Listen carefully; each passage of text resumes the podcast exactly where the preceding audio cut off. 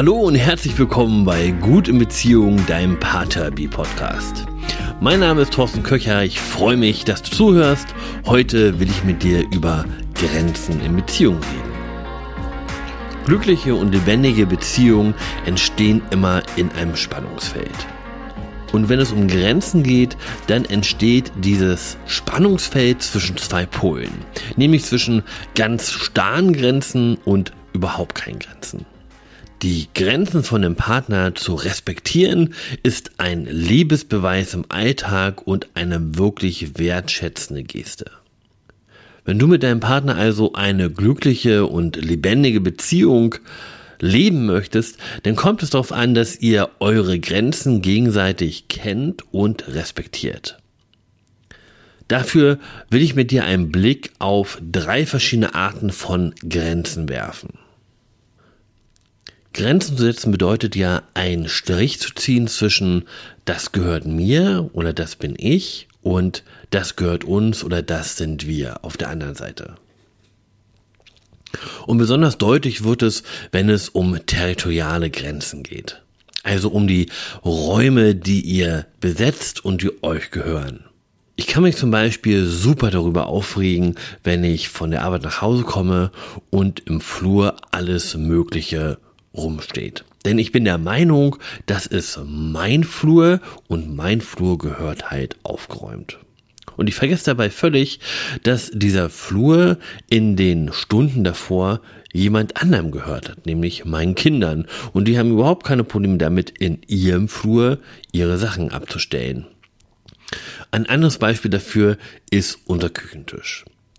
Meine Frau und ich, wir haben keine Arbeitszimmer. Das heißt, ich habe einen klitzekleinen Schreibtisch im Wohnzimmer zu stehen und meine Frau macht ihren Papierkram immer am Küchentisch.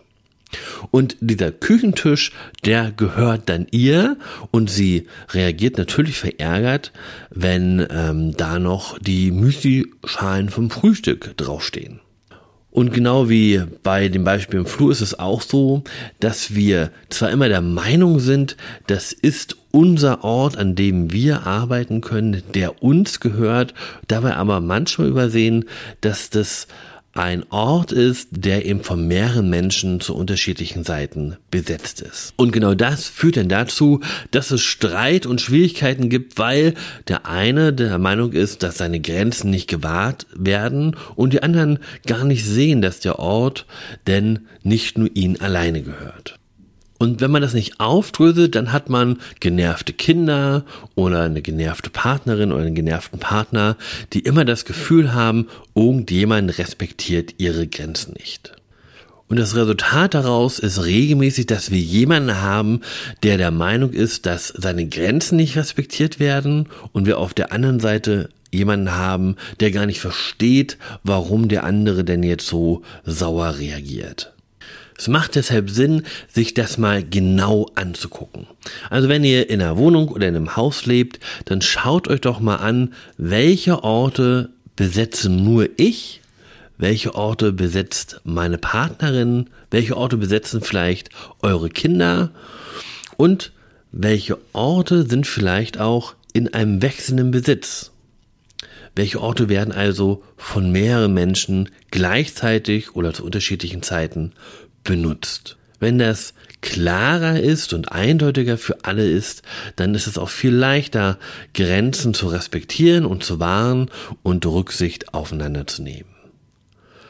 Und wenn du das hast, wenn du festgehalten hast, was denn deine Orte sind, die du besetzt, wo du nicht möchtest, dass Müslischalen oder Schultaschen drin rumstehen und du auch der Meinung bist, du weißt, welche Räume deine Kinder und deine Partnerin oder dein Partner besetzen, dann ist es wichtig, dass man darüber in den Austausch geht dass sie darüber sprecht, was ihr denn erwartet, was darf denn auf dem Küchentisch draufstehen, was darf denn im Flur stehen bleiben und wie wollt ihr ähm, vor allem geteilte Räume so benutzen, dass alle sich darin wohlfühlen können. Der zweite Bereich, in dem es wichtig ist, Grenzen zu setzen, sind eure Rollen und Aufgaben, in denen ihr in eurer Partnerschaft unterwegs seid. Rollenverteilung in einer Beziehung ist ein relativ großes Thema. Aber hier sind ein paar Grundsätze, die ihr vielleicht beachten solltet. Das erste ist, macht euch mal klar, in welchen Rollen ihr gerne unterwegs seid. Welche Rollen euch gut liegen. Welche Aufgaben ihr gerne von euch aus übernehmen möchtet. Und dann setzt euch zusammen und guckt mal, ob das denn mit den Vorstellungen von eurem Lieblingsmensch übereinstimmt. Und dann gibt's immer wieder Aufgaben, die von niemandem gerne übernommen werden. Und dann geht's darum, die gerecht zu verteilen. Ein großer Punkt, an dem das häufig kippt, ist, wenn es unausgesprochene Erwartungen von einem Partner gibt. Also wenn zum Beispiel der eine Partner erwartet, dass der andere sich immer um die Reparatur vom Auto kümmert, ohne dass ihr jemals darüber gesprochen hättet. Es ist also ganz wichtig, dass ihr nicht nur über die Aufgaben redet, die ihr gerne haben möchtet, sondern auch über alle Erwartungen, die ihr an eurem Partner habt. Und es gibt auch immer wieder Aufgaben, die ihr paritätisch verteilt, also Aufgaben, für die ihr beide zuständig seid. Zum Beispiel kochen meine Frau und ich beide für unsere Familie. Und derjenige, der ihm nicht kocht, hilft mit, indem er einen Tisch deckt oder ähm, den Salat mitschnippelt, aber den Hut hat immer derjenige auf, der kocht.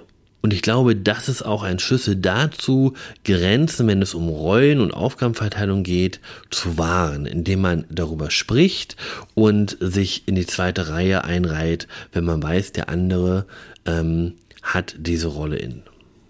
Wenn ihr Rollen neu verteilt, dann müsst ihr daran denken, dass neue Rollen auch immer eine neue Lobkultur benötigen. Denn das, was man so für selbstverständlich nimmt, wenn man länger in einer Beziehung gelebt hat, ist dann auf einmal nicht mehr selbstverständlich. Also wenn dein Partner jetzt auf einmal anfängt, den Rasen zu mähen, obwohl das immer deine Aufgabe war, dann ist es wichtig, dass du das lobst und anerkennst und wertschätzt. Kommunikation über Grenzen und Rollen ist deswegen so wichtig, weil wenn ihr es nicht besprecht, es eben nicht als hilfreich oder als unterstützend erlebt wird, sondern als Grenzüberschreitung. Wenn du für den Garten zuständig ist und dein Lieblingsmensch anfängt, Beete in deinem Garten anzulegen, obwohl ihr nicht darüber gesprochen habt, dann ist das keine Botschaft, die dir zeigt, hm, ich helfe dir und ich unterstütze dich, sondern das heißt wahrscheinlich eher, du bist mir zu langsam, ich halte dich nicht für kompetent, ich will den Garten jetzt so haben, wie ich ihn möchte. Und das provoziert natürlich Streit und Frust auf beiden Seiten. Der dritte Bereich, in dem du Wertschätzung ausdrücken kannst, in dem du die Grenzen von deinem Lieblingsmenschen akzeptierst und respektierst, sind Werte und Vorstellungen. Und Paare haben häufig eine große Schnittmenge an gemeinsamen Werten und an gemeinsamen Vorstellungen, aber das ist nicht immer der Fall und es gilt eben auch nicht für alle Werte und alle Vorstellungen. Spätestens in der Kindererziehung fangen die Meinungen an, auseinanderzudriften. Wenn du das Gefühl hast, dass dein Partner hier häufig über deine Grenze rüberlatscht, dann ist der erste Schritt, mal eine Überschrift zu finden. Also in welchen Bereichen fühlst du deine Grenzen verletzt? Ist es Kindererziehung? Hast du das Gefühl, dass du immer beim Urlaub nachgibst? Geht es um Werte wie Ordnung oder Fleiß? Wenn du dein Thema gefunden hast, wenn du deine Überschrift hast, dann mach dir mal Gedanken über drei Sachen. Mach dir mal Gedanken darüber, was denn gut läuft, wo du das Gefühl hast, deine Grenze wurde gewahrt, du wurdest gesehen und es funktioniert. Mach dir Gedanken darüber, wo du kompromissbereit bist, wo du merkst, Sachen laufen vielleicht nicht ganz so, wie du sie dir vorstellst, aber du kannst damit leben. Und als letztes, mach dir Gedanken darüber, was denn deine No-Gos sind.